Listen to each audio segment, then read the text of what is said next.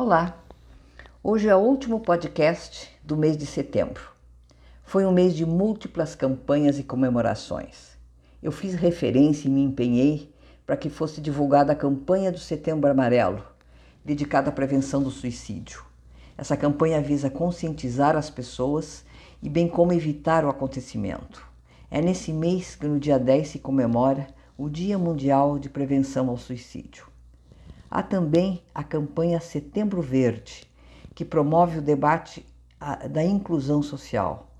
No dia 21 de setembro, comemora-se o Dia Nacional de Luta da Pessoa com Deficiência. Cada vez mais utiliza-se esse recurso de datas comemorativas, campanhas de um mês todo, onde até se dá cores, né, para a prevenção das variadas doenças, para chamar a atenção sobre isso o preservar o meio ambiente, o lutar pela chamar atenção, lutar pela segurança, seja de crianças, adolescentes, idosos, né, pessoas mais vulneráveis. O Saúde Mental em Foco trouxe a divulgação do Setembro Amarelo, as informações sobre associações de prevenção ao suicídio e a divulgação do sólido trabalho do CVV, Centro de Valorização da Vida. No último dia 22, eu li um texto do psiquiatra Luiz Justo falando sobre a criança que lê e o desenvolvimento da sua percepção da importância da magia no universo infantil. Teremos agora em outubro um mês dedicado às crianças e aos professores, muito apropriado em um tempo de retorno às aulas, dentro de um período desafiante, ainda com cuidados necessários frente à pandemia, que cansa a todos. Eu não, nem tenho dúvida sobre isso mas nem por isso deixa de estar ainda presente a necessidade de cuidados preventivos. Será um retorno que, além dos cuidados preventivos, incluirá um outro clima, insegurança, desconforto em fase de adaptação. E as histórias não serão somente de um tempo de férias extensas e prolongadas. Haverá a memória e o luto, pois grande parte das crianças terá uma história de perda ou susto deste período. E também haverá um encontro com professores extenuados. Eles não pararam de trabalhar, eles se reinventaram e se desdobraram entre apoiar alunos, suas famílias, adequar horários, conteúdos, novas plataformas, aulas à distância e lidar com seus próprios medos e as suas próprias inseguranças outubro definitivamente será intenso e desafiante, mas com certeza nem por isso menos alegre, e por que não mágico? Eu escolhi encerrar setembro contando uma história lá do meu site para falar de criança, magia e também criança frente a situações difíceis. Já deixo o convite para que vocês conheçam o meu universo mágico e encantado lá no site Histórias Diferentes Trabalho de forma lúdica com os desafios do dia a dia sob o olhar infantil. Hoje eu conto a história do hilo. Houve lá em Regoliche, que é na Floresta Encantada, uma cidadezinha bonita com pequenininhos, crianças incríveis, a campanha do brilho no olhar, que fez que cada um pensasse um pouquinho sobre seus vizinhos, conhecidos, familiares. Será que havia alguém meio esquecido? Pois então prepare seu coração, porque essa é uma história um pouquinho longa, triste e bonita ao mesmo tempo.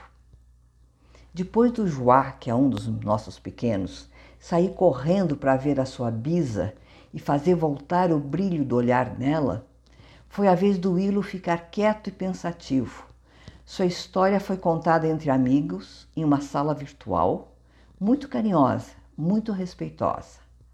O veio lá do canto sombrio da floresta dos Halls. Existe também, além de biblioteca, canto mágico, canto do sol, recanto de acolhimento, existe também o canto sombrio. E, e é, foi de lá que chegou o. Ele, desde que chegou em Regoliche com a sua mãe e irmãos, ele ficou tão feliz, tão aliviado que até tirou da memória que era lá do canto sombrio. Muitas vezes, quando as lembranças não são boas, a gente prefere esquecê-las. Nem todas as famílias têm histórias bonitas para, para contar. Willo tem lembranças tristes e muito ruins do tempo em que viveu no canto sombrio. Seu pai era um grandalhão que bebia e brigava muito. Sua casa tinha gritos, brigas, medo e tristeza. Depois que seu pai foi embora, sua mãe teve que trabalhar muito e foram morar com a sua avó. Era uma casa apertadinha, onde morava sua tia, com uma história mais triste ainda que a da sua mãe. Apesar dessas tristezas, sua avó tinha um olhar suave e era muito carinhosa. Ria muito pouco, não ria muito não, mas ela tinha um olhar meio sem cor. Gente, mas abraçava suas filhas e netos de uma forma tão gostosa que até iluminava a sala. Willow percebia tudo isso, muito carinho para compensar medos e tristezas. Mas esse amor não conseguiu fazer o brilho no olhar da sua tia voltar. Ela estava se escondendo de um namorado que a maltratou muito. Mais que ossos quebrados e roxos na pele, sua alma estava dilacerada, estraçalhada, rasgada, torturada. Essas eram as palavras que a sua tia descrevia a dor que sentia, e os adultos nem percebiam que as crianças estavam ali escutando com estranhamento o que acontecia. E a dor foi tanta que essa tia quis acabar com esse sofrimento. Até hoje o Willo sente arrepios ao se lembrar dos bombeiros chegando, correndo e levando sua tia para o hospital. E aquelas palavras murmuradas, ditas bem baixinho. Tentativa de suicídio, ela quis se matar. Foi tudo muito intenso e confuso. A aflição dos adultos é tanta que às vezes esquecem que as crianças, além da dor, ficam inseguras, com medo e sem entender muito o que está acontecendo. O Willo, abraçado aos seus irmãos, ficou ali parado, vendo tudo o que acontecia. Não adiantava tentar se esconder. Eles viram, eles estavam ali, encolhidos, com medo, sendo como engolidos por um dragão desconhecido chamado desespero. Foi nessa correria que aconteceu algo incrível que o Willo também nunca vai esquecer. De repente, sua mãe olhou e os viu. Ficou ali parada, olhando para eles. Um olhar diferente de tudo que o Willo conhecia. Foi um olhar de mãe, de mãe com letra maiúscula, de mãe com letra grande. Sua tia demorou um pouco para voltar, mas re retornou com o corpo e com a sua alma mais equilibrada. Sua avó parece que envelheceu um tantão de anos em poucos meses, mas continua serena, querida e carinhosa. A sua mãe, a mãe de letras maiúsculas, depois daquele olhar, ah, foi incrível.